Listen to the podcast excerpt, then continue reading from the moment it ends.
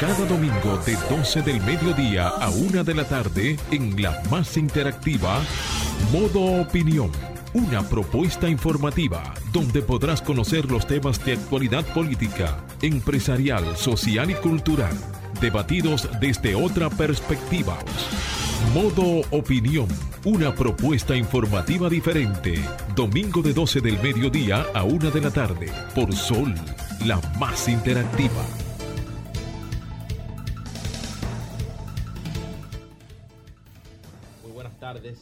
A todos los que nos sintonizan en este momento. Esto es Modo Opinión, el programa dominical más relevante, más importante de la radio los domingos en la República Dominicana. Les habla un servidor, Samuel Sena, y eh, como de costumbre, les deseo que estén teniendo un excelente fin de semana junto a los suyos. Saludar a todo el equipo eh, que hace posible que estemos aquí eh, todos los domingos en la tarde junto a ustedes. Marcio Taño, nuestra productora, Romer en los controles y eh, Fernando Quesada tras las cámaras. Eh, muy buenas tardes, Julia, ¿cómo te va?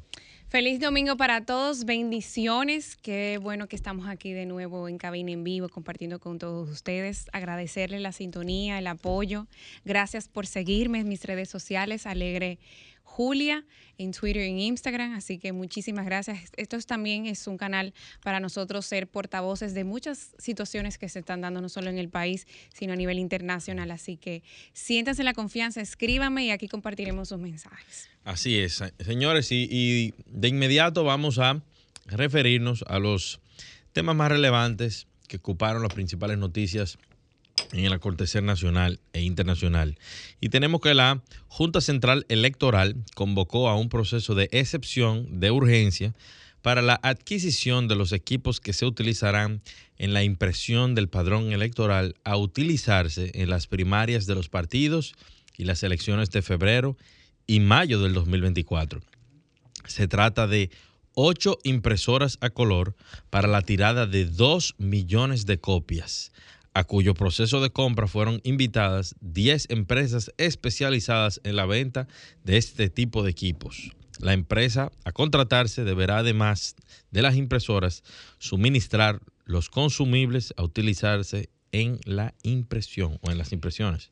Por otro lado, comparto eh, bueno, unas palabras y una declaración del director de Migración, Venancio Alcántara, que reveló que tras una revisión de la lista de los 39 haitianos sancionados por los gobiernos de Canadá y Estados Unidos, a los que el presidente Luis Abinader también prohibió su entrada a la República Dominicana, se determinó que al menos cinco de estos se encuentran actualmente en suelo dominicano. El funcionario indicó que el organismo inició un proceso de investigación para dar con el paradero de estas personas y dar cumplimiento a la decisión presidencial que el pasado 16 de abril le instruyó que no acepten el territorio nacional a extranjeros que estén implicados o que representen una amenaza para los intereses y las instituciones del país. Eh, dice que están trabajando en la revisión del listado y que actualmente se ha cancelado la residencia. Bueno, algunos tienen estatus legal en el, en el país, a uno se le canceló la residencia en el 2018. Hay tres que salieron del país y hay cinco que entraron al país y están en un proceso de investigación buscando su paradero. Es importante destacar que entre los extranjeros que, eh, que salen en, en, en, la lista y que se les impidió la entrada al territorio dominicano, hay, bueno, una cantidad mm, de 39 y llamar también a la población a poder también ser, eh, vamos a decir, cooperar con este tipo de, de anuncios y comunicaciones que muchas veces pues sosacaban las situaciones de los países. Así es, señoras, y en otro orden, el, el expresidente Leonel Fernández y presidente del Partido de la Fuerza del Pueblo anunció que actualmente trabaja en el desarrollo de un proyecto de inteligencia artificial con el Instituto Tecnológico de Massachusetts y la Organización de Estados Iberoamericanos en España.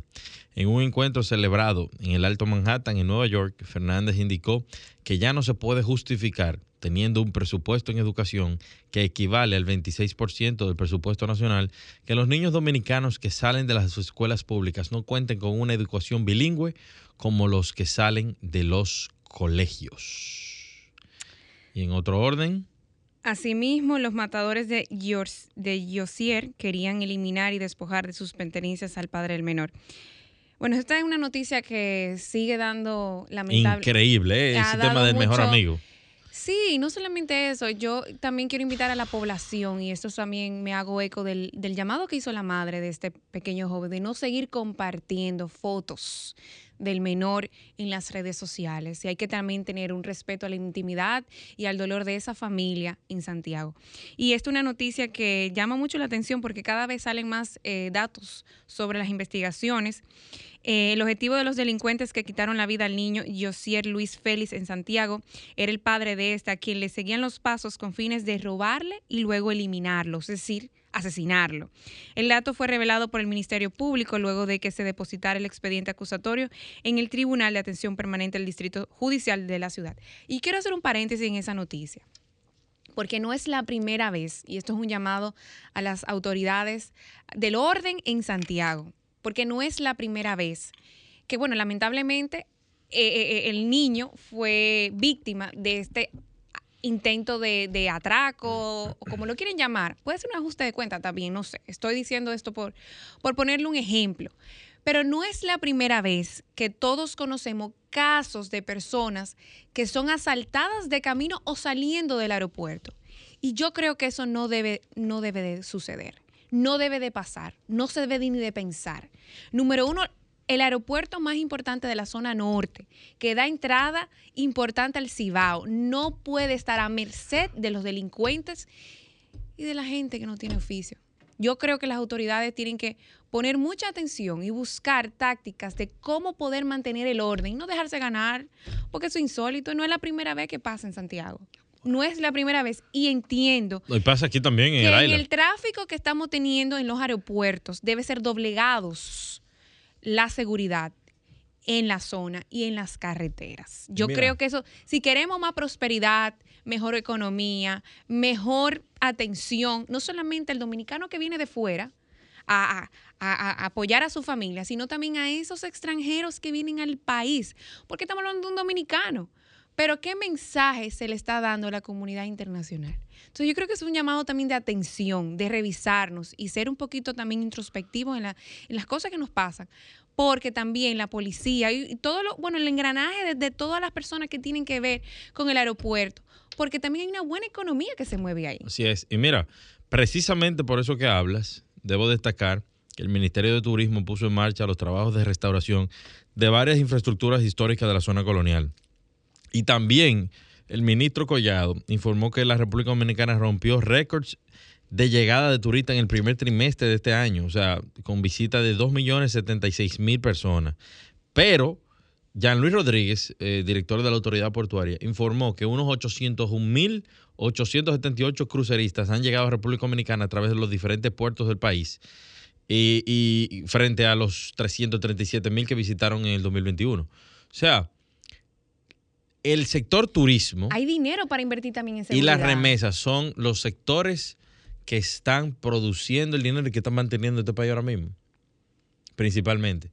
Hay que poner mucho ojo a esas, eh, no voy a decir pequeñas, pero a esas situaciones que se están dando en los diferentes aeropuertos principales. En la puerta y salida. En el AILA y, en, en, Santiago, en el aeropuerto internacional del Cibao, porque no podemos permitir que los sectores productivos que nos están generando, nos están generando recursos puedan verse afectados por cosas que nosotros podemos resolver como sociedad, como autoridades, eh, de manera sencilla. La policía puede dar seguimiento, la policía puede iluminar las áreas. No, y, que hay recursos, por, si, hay que doblegar en el caso de, de, de, más patrullaje, hay recursos, se está recibiendo recursos. Lo que yo creo que debe de, de, trabajar, de tener y trabajar mancomunadamente, porque también el sector privado está colaborando con eso. Así está colaborando con eso. Bueno, bien, vamos a una pausa y continuamos aquí en modo opinión. Ahora nos ponemos en modo opinión.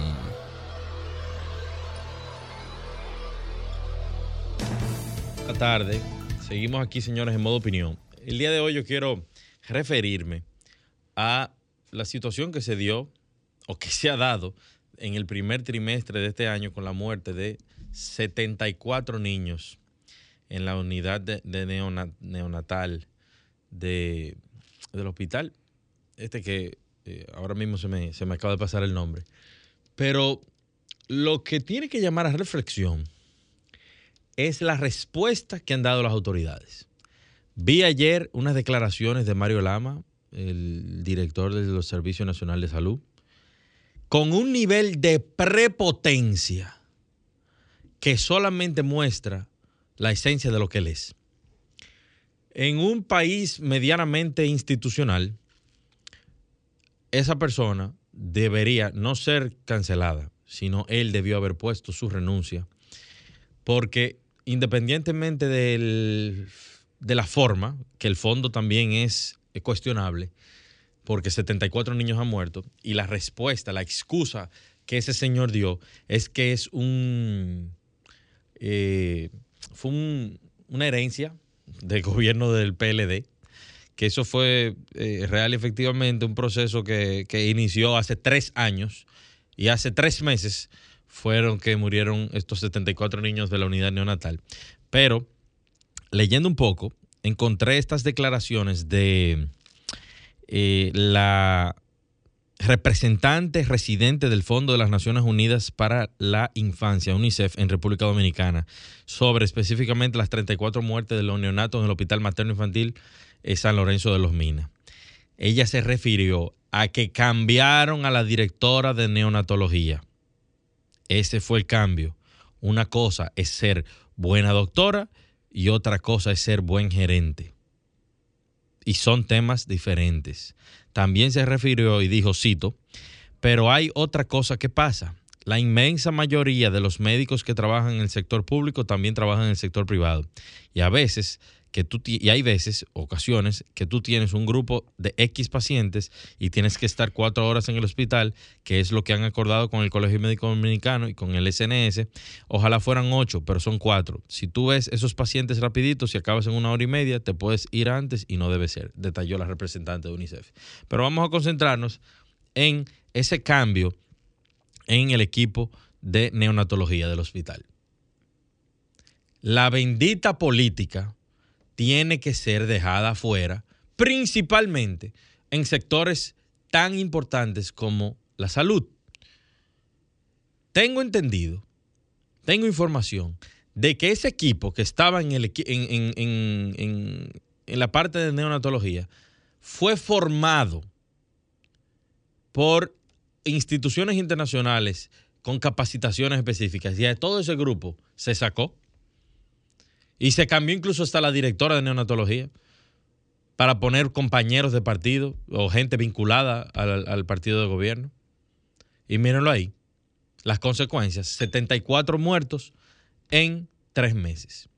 Señores, la capacidad no puede estar en juego. No puede estar en juego. Y realmente, cuando se dan situaciones de este tipo, se van desde la cabeza, porque las cabezas son los responsables de asignar a las personas en esas posiciones. Mario Lama debió haber renunciado. Lamentablemente el presidente de la República no parece que no le gusta mucho hacer cambios, a menos que la cosa se genere una crisis en, las redes sociales, en los medios de comunicación y, ahí quizás se lo lleva. Pero Mario Lama debería renunciar o debe ser destituido por eh, esta situación que se dio en la maternidad de los Minas pero también él mismo se lo ha ganado. Se lo ganó por una respuesta absurda, absurda de querer todavía decir que las cosas pasan porque el gobierno eh, heredado por el gobierno pasado.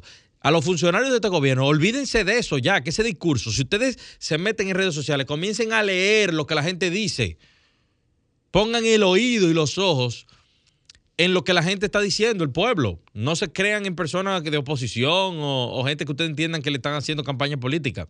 Yo no tengo ningún vínculo partidario.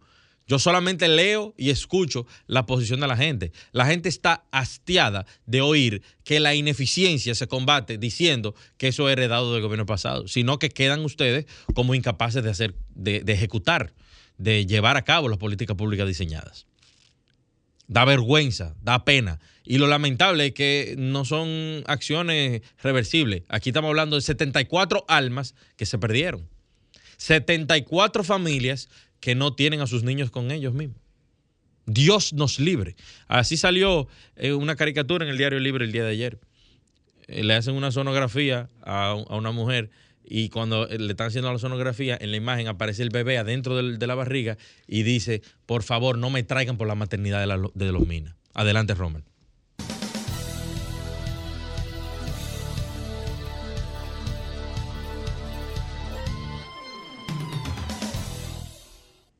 12.18 de la tarde, ahora los comentarios de Julio Muñoz Alegre.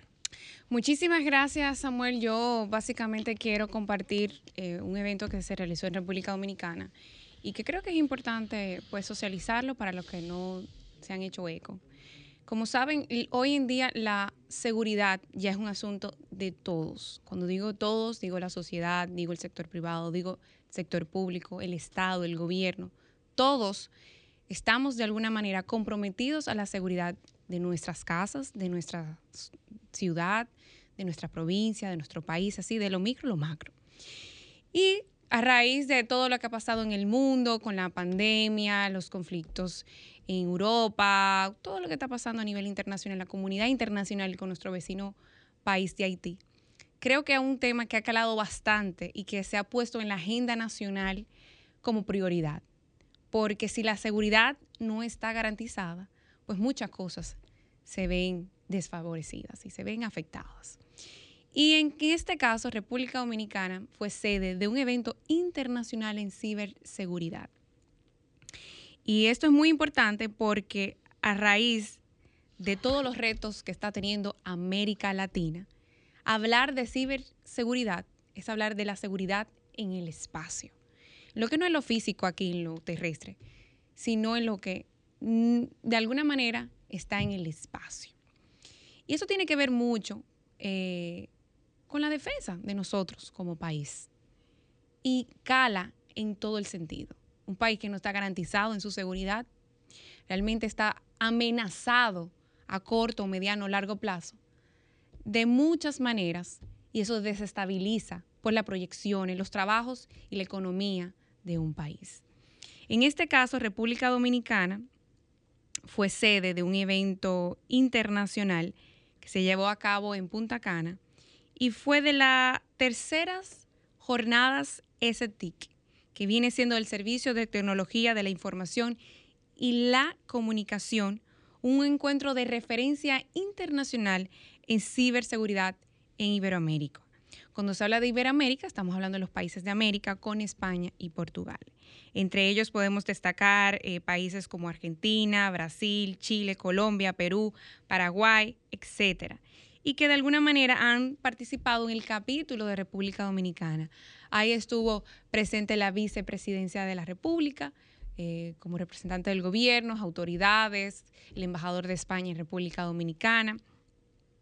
Y bueno, en el, encuentro es, fue organizado por el Centro de Criptológico Nacional CCN, el Instituto Nacional de Ciberseguridad de España, INCIBE, el Mando Conjunto del Ciberespacio MCCE de España y el Departamento Nacional de Investigaciones DNI de nuestro país. El país estuvo representado por Juan Gabriel eh, Gratero, no, Grotó. Gotro. Gotro director del Centro Nacional de Ciberseguridad, también Omar de los Santos, director de Coordinación de Estrategias de Ciberseguridad, Carlos Leonardo, director del equipo de respuestas a incidentes cibernéticos, así como representantes de diferentes instituciones locales que forman parte de ese Consejo Nacional de Ciberseguridad. Importante los temas que de alguna manera buscan promover el apoyo mutuo en la formación no solamente de profesionales en esa área, también fomentar la participación en jornadas y ejercicios y establecer procedimientos que de alguna manera ayuden a la investigación, al desarrollo y a la innovación para compartir información sobre ciberamenazas. Porque algo muy, muy importante, lo que afecta a nivel terrestre afecta a nivel del espacio. Y claro que sí, cuando se invierte en seguridad nacional, se debe también de alguna manera invertir en seguridad del espacio. Esa es la geopolítica. Hacia ahí está manejando los gobiernos, los estados, sus intereses. Y esto es muy importante porque a la raíz de la guerra de, de Ucrania, bueno, de, de, la guerra que se está dando entre Rusia y Ucrania, pues ha aumentado la inversión de defensa en todos los países, mayormente en Europa. Y esto de alguna manera ha afectado, como todos saben, la logística, la economía de muchos países, ha aumentado también los fletes y todos los productos han sido impactados en ciertos sentidos. Y esto de alguna manera refleja en el día a día de cada uno de nosotros. Las decisiones que se tomen en el espacio son, y no lo voy a, subestimar, pueden ser hasta más importantes. Han aumentado los ciberataques en América Latina. En el caso eh, de nosotros en el Caribe, ha aumentado los ciberataques para desestabilizar el mundo, la estabilidad de países que durante los últimos cinco años han pues eh, desarrollado una estabilidad en todos sus, en todos sus sectores. Y qué bueno que estén eh, enfocándose en temas que son presente y futuro, que son temas que generalmente no son de alguna manera eh, llamados a conversar y a, y a dialogar. Cuando hablamos de ciberseguridad también hablamos de estabilidad, hablamos de, de, progreso, de desarrollo. Y qué bueno que se estén tomando, porque ya todo está hiperconectado, no conectado, hiperconectado. Hacia allá va eh, eh, el Internet de las Cosas. Estamos ya en la quinta revolución industrial, como muchos saben, la cuarta revolución, el tema del, del, Internet, la inteligencia artificial, que está dominando el día a día de todos nosotros y que nosotros tenemos que estar también empapados y en conocimientos.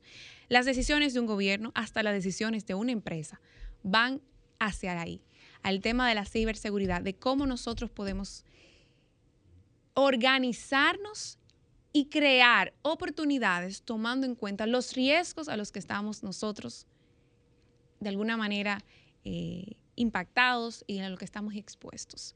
No podemos hablar de desarrollo, no podemos hablar de crecimiento, de progreso, si en ese caso no se habla de la seguridad y la defensa. Entonces yo creo que eso también encala mucho.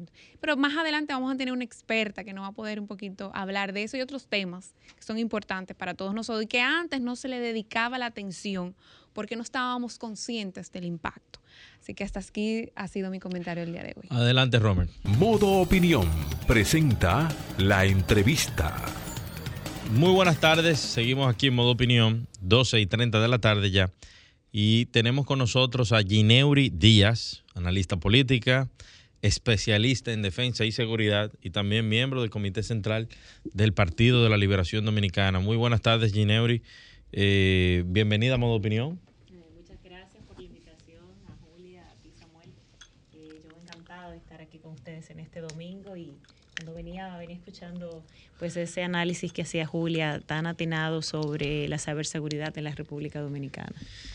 Y entrando en materia, eh, en materia técnica, en principio, con relación a todo este tema de la, de la seguridad, tú sabes que según los principales sondeos, no la última Gallup, que también lo refleja en su segundo tema de mayor relevancia por la ciudadanía encuestada, pero eso ha venido arrastrándose de, de, casi todos los gobiernos.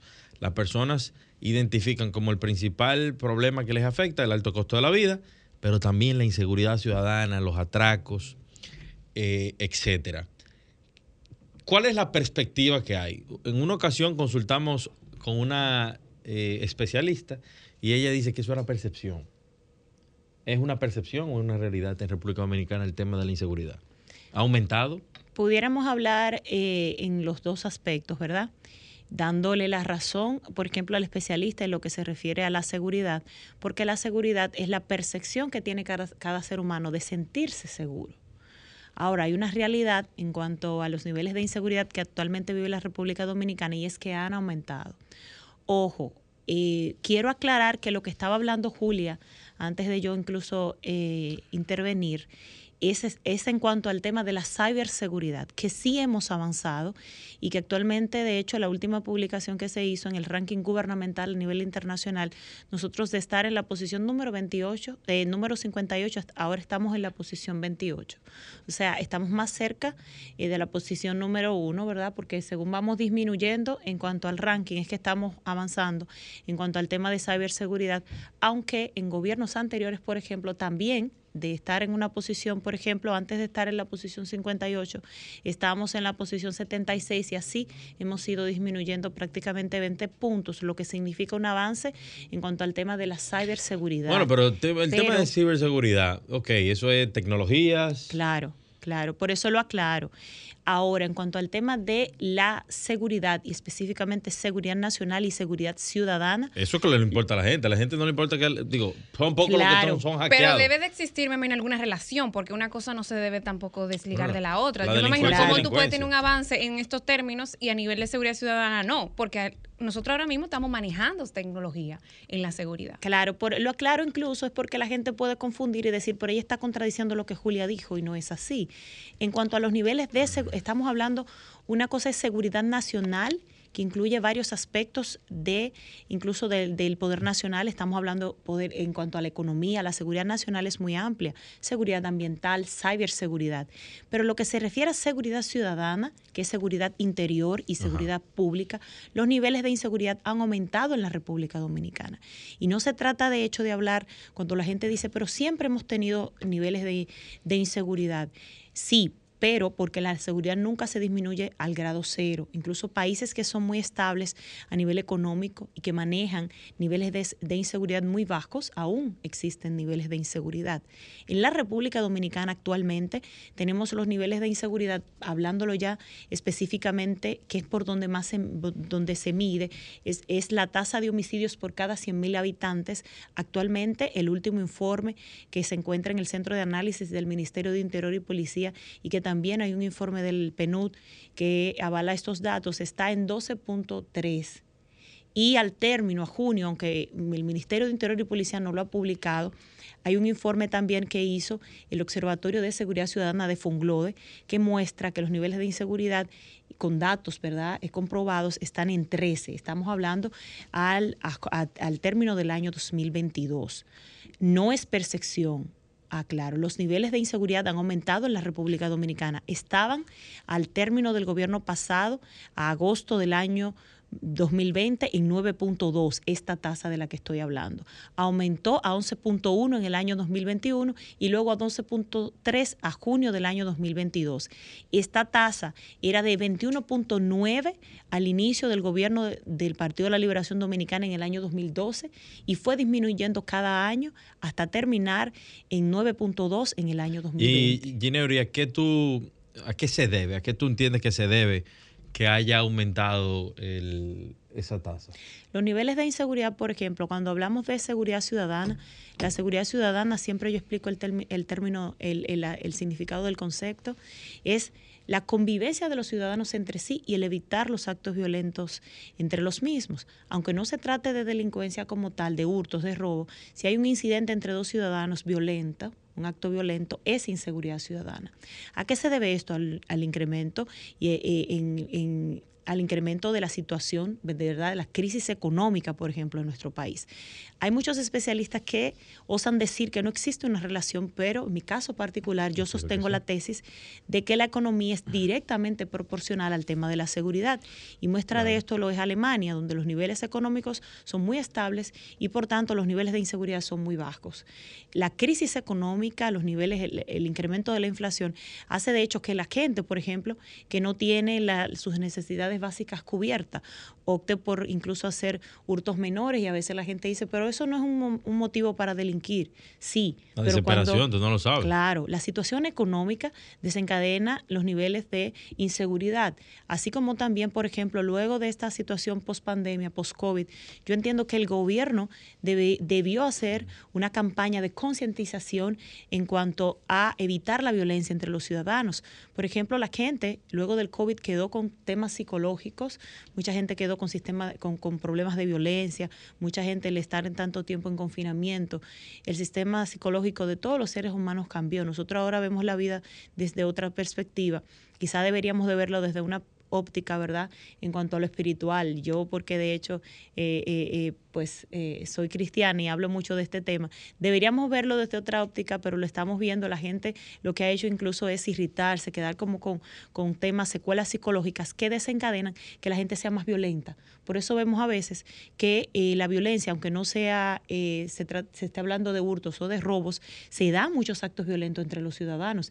y creo que desde el Ministerio de Interior y Policía debería de iniciarse una campaña de concientización en cuanto a disminuir los niveles de violencia, además de que creo que las políticas que ha puesto, eh, que ha llevado a cabo el gobierno, aunque han sido eh, conceptualizadas de una manera eh, que pudieran dar al traste con la, con la disminución de los niveles de inseguridad, no se han materializado, no se han operativizado de la manera adecuada. Y miren, por ejemplo, en el día de ayer, donde vimos que en un evento, de hecho, del gobierno, pues se dio un robo de un cuatro masivo. Exacto. Entonces, la gente lo que dice, imagínense, si eso es al gobierno, creo que en cuanto a la seguridad ha sido de los temas que el gobierno ha mostrado eficiencia. El tema narcotráfico, ¿tú crees que ha incidido de manera importante en, esa percepción que tiene la gente? Más que percepción, por eso digo, percepción de que la gente se siente insegura, pero la gente realmente está insegura, porque es lo que la gente está viendo y lo que está sucediendo. Y obviamente el microtráfico es un, factor eh, determinante en el tema de la inseguridad, sobre todo en los barrios, donde se dan incluso altercados entre bandas, donde se dan estos, estos, eh, eh, estos pues, actos delincuenciales que inciden directamente en lo que tiene que ver con la inseguridad. Y, debo aclarar que de hecho el presidente de la República, por ejemplo, en su último discurso dijo que habló de los decomisos eh, de droga que se han tenido en su gobierno y destacó, de hecho, eh, que se han hecho más decomisos que lo que se hicieron en los gobiernos pasados, lo cual incluso la cifra que el presidente daba durante el discurso era mucho menor, era menor a lo que había hablado, de hecho, en junio del año 2022. Por ejemplo, el presidente en su discurso dijo que se habían decomisado alrededor de 30 toneladas en este gobierno, en su gestión, pero en junio del año 2022 el presidente dio unas declaraciones y dijo que se habían decomisado alrededor de 60 toneladas en su gobierno, que era mucho más de lo que se había decomisado. Un error en el discurso. Tampoco no lo maltrates. No, creo que es porque, eh, recordemos que... El, presidente no es el director del control de drogas, le ponen el discurso y él da el, dato. Obviamente, yo he, hablado incluso, aunque no crean, he hablado a favor de eso, de que recuerden que él tiene asesores y personas que le hacen el discurso. Los que están equivocados en, en, los datos que dan el son... Ulloa los, son los asesores, quizá no directamente, pero tendrá una persona que, le, que es quien da estos datos para el discurso. Pero también debemos aclarar y creo que de esto el presidente probablemente eh, desconoce o no le hayan hablado sus asesores que existe un informe, un reporte que hace la ONU cada año, que es el Drug World Report, que establece que se decomisa alrededor del 20% de la droga que existe en el mercado. Lo que quiere decir que cuando existe mayor decomiso es porque existe mayor droga en el mercado.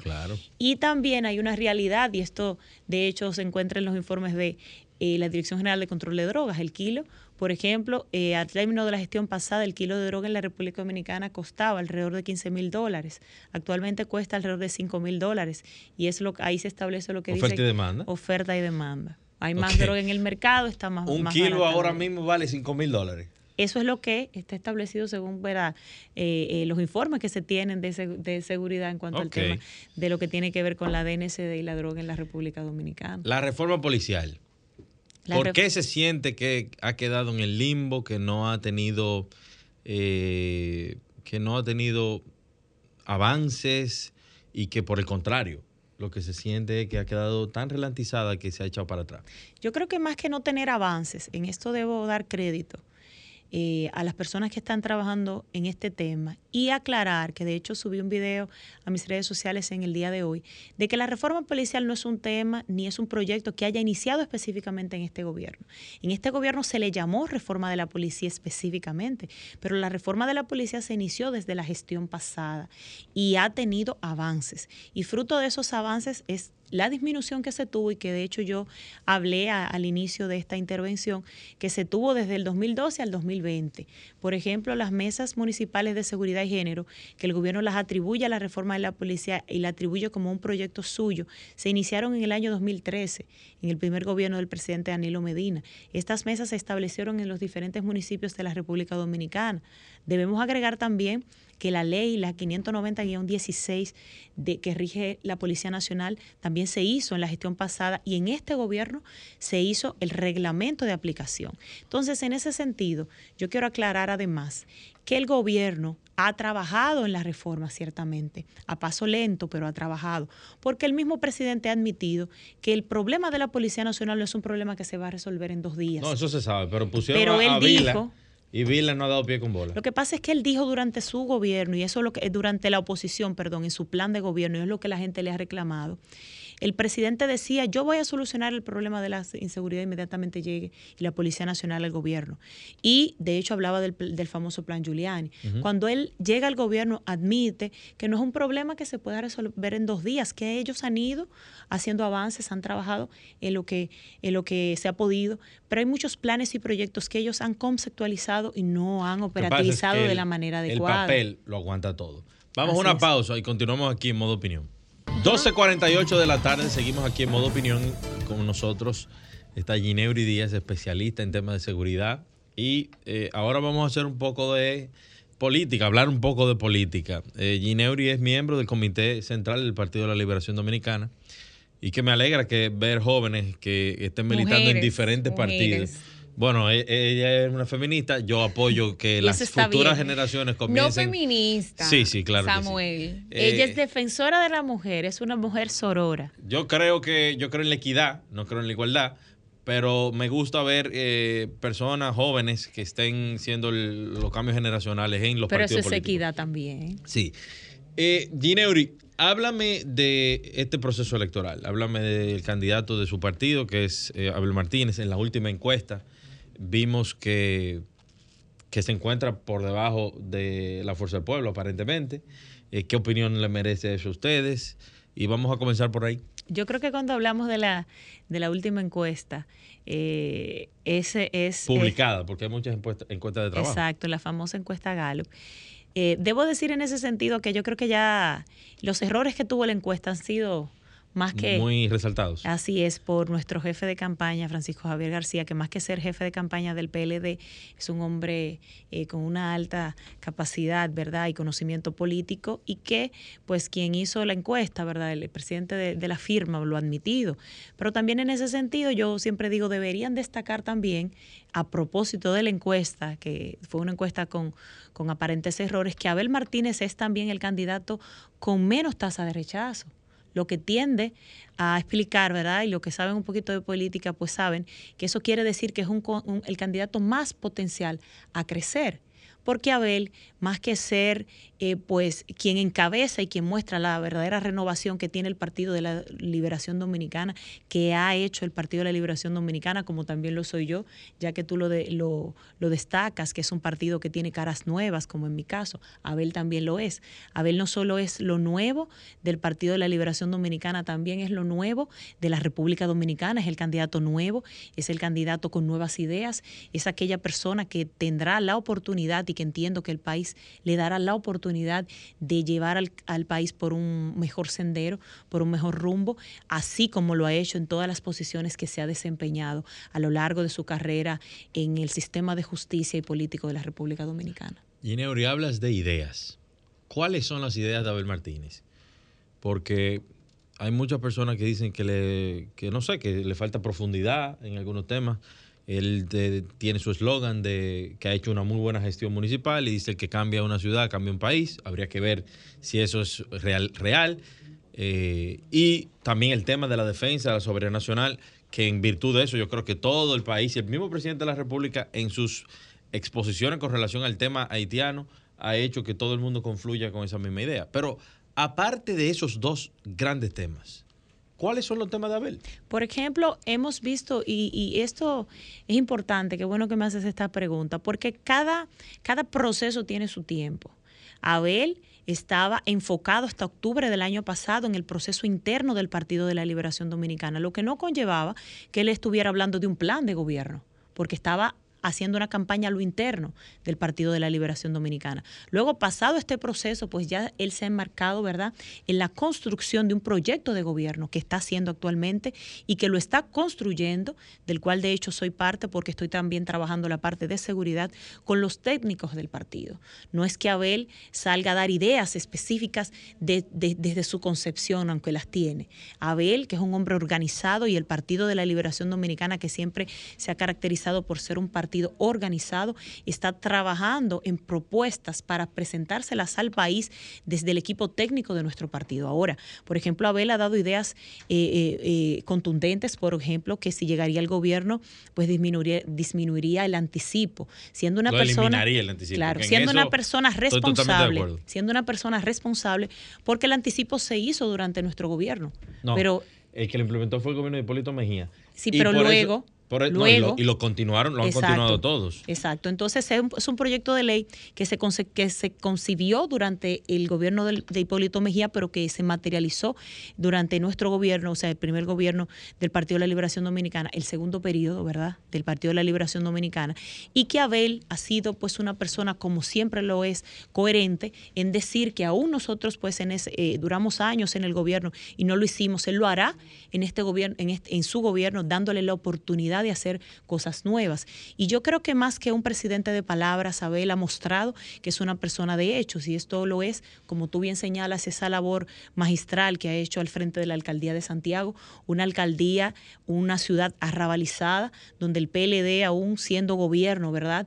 en 20 años, tenía, tenía 20 años que no ganaba la alcaldía de Santiago y Abel pues gana la alcaldía y sin hablar mucho, ¿verdad? Como dicen, resolvió todos los problemas que ha resuelto todos los problemas que tenía Santiago, convirtiéndola en una ciudad modelo para Latinoamérica y en la ciudad más limpia de la República Dominicana. Yo sí espero que con relación a ese tema de eh, el anticipo, en el caso de que Abel llegase a ser presidente de la República, no lo deje en el aire. ¿Por qué? Porque muchos de los candidatos políticos en el mundo entero, y te voy a poner el ejemplo rápidamente de Barack Obama, Barack Obama en su campaña decía que iba a cerrar Guantánamo, que iba a enfrentar a los chinos, que, muchísimas propuestas.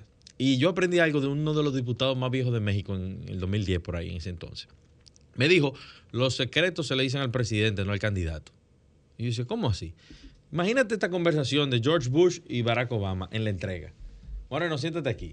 Mira lo que hay. Tú hablaste de Guantánamo, de que hay que cerrar Guantánamo. En el gobierno de Barack Obama yo creo que se amplió Guantánamo. ¿Por qué? Porque se le dicen las informaciones que hay.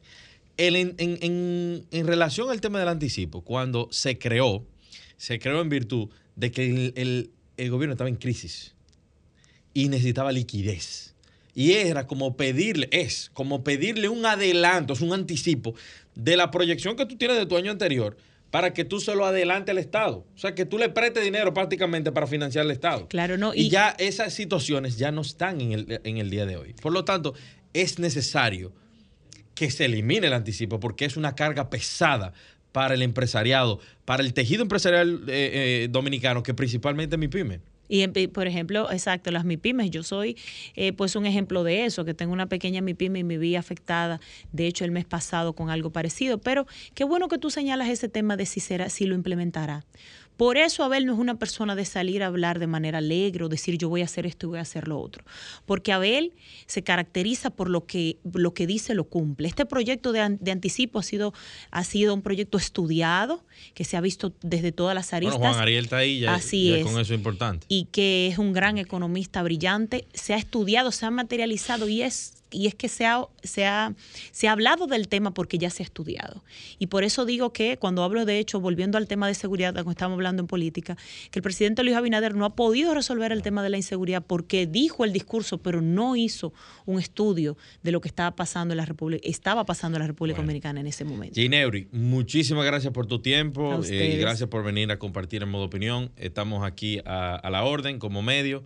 Así que de verdad, gracias. Muchísimas gracias. Se nos acabó lamentablemente el tiempo. Eh, continúen con los jóvenes de Arquitectura Radial. Buenas tardes. Sol 106.5, la más interactiva. Una emisora RCC Miria.